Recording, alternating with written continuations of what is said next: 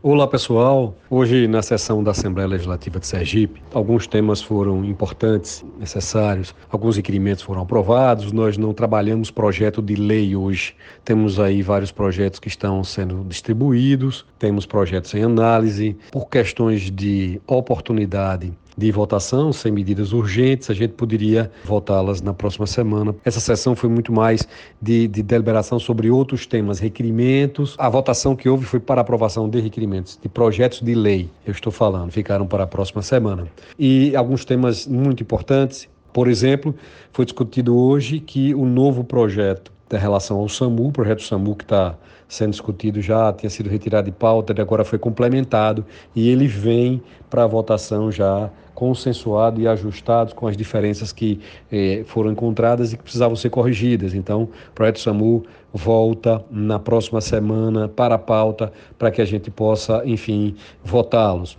É, um tema importante que nós abordamos foi com relação a questão da lei de licenciamento ambiental, que foi aprovada em dezembro de 2018 e que foi corrigida por nós, pela Assembleia, agora com relação à carcinicultura, porque ela tinha feito restrições à lei anterior. A mesma coisa ela fez em relação aos pronafianos, os agricultores pronafianos, os pequenos e médios. Ela reduziu mais ainda os espaços de pequeno e médio produtores e aí isso tem impactado na liberação das licenças licenças ambientais e, consequentemente, dos financiamentos agrícolas. Sergipe tem, em média, contratados em torno de 8 mil financiamentos agrícolas por ano, Banco do Brasil, Banco do Nordeste. E com essas novas exigências, esses financiamentos estão comprometidos. Vocês terem uma ideia, somente o Banco do Brasil poderá deixar de financiar 30 milhões do Pronaf. Isso é absurdo. A gente tem conversado com a ADEMA, o Gilvan já está trabalhando no tema, o governador Belivaldo já encaminhou para que ele solucionasse essas questões e que não houvesse o óbice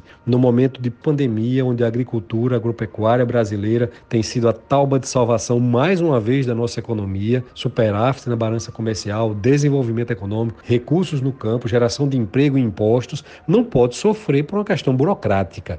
Então, nós abordamos esse tema, mas já na certeza de que as articulações anteriores foram feitas e de que a ADEMA irá encaminhar, através da Superleg, com deliberação do governador, um projeto de lei para adequar a lei e também irá é, criar medidas de administração interna, com revogações de portaria e outros métodos, para facilitar o atendimento a esses produtores durante esse período. Então, esse foi um tema que é de absoluta relevância, mexe com o homem do campo, mexe com o pronafiano, mexe com o pequeno agricultor e com o médio, tem a ver com o desenvolvimento econômico, tem a ver com a urgência da implementação da safra, geração de emprego, esse período de pós-pandemia, desenvolvimento. Tão necessário agora que a gente viu que foi obrigado a ficar em quarentena e muitos serviços e setores estão comprometidos.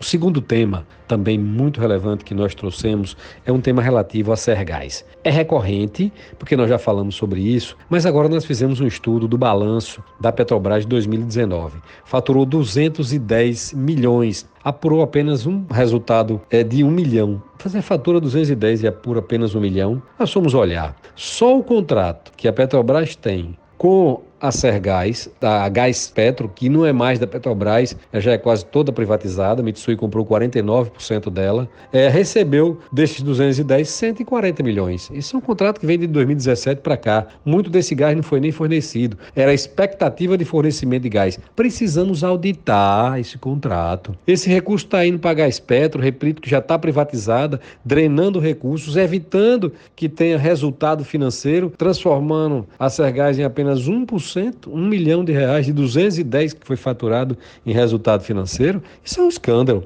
Além disso, precisamos ver a questão dos contratos de terceirização, de telefonia, da manutenção desse gasoduto, uma série de questões dos terceirizados de lá, de locação de veículos. Nós fizemos um pedido através do Sergipe Ouve, Sergipe Ouvidoria, que agora é online, para termos acesso a esse contrato e, independente disso, outro ofício e outro comunicado ao Tribunal de Contas para que proceda essa auditoria. Nós repetimos, no Paraná, a Gás Paraná teve que devolver mais de 100 milhões, tendo em vista esses desvios. Aqui são 26 anos de contrato e apenas sete municípios de Sergipe são atendidos com gás. Por quê? Porque os sócios não permitem investimento, porque eles só querem remunerar o capital investido, aumentando lucro, lucro, lucro e remuneração de banco, e isso não está correto para uma administração pública para uma empresa pública que precisa prestar serviço à população, prestar serviço ao desenvolvimento de Sergipe. Quantos e quantos municípios estão abandonados sem ter a oportunidade de uma energia mais barata para suas indústrias, para seu comércio, para suas residências, porque essas empresas aí fizeram um contrato leonino em 2006 e impedem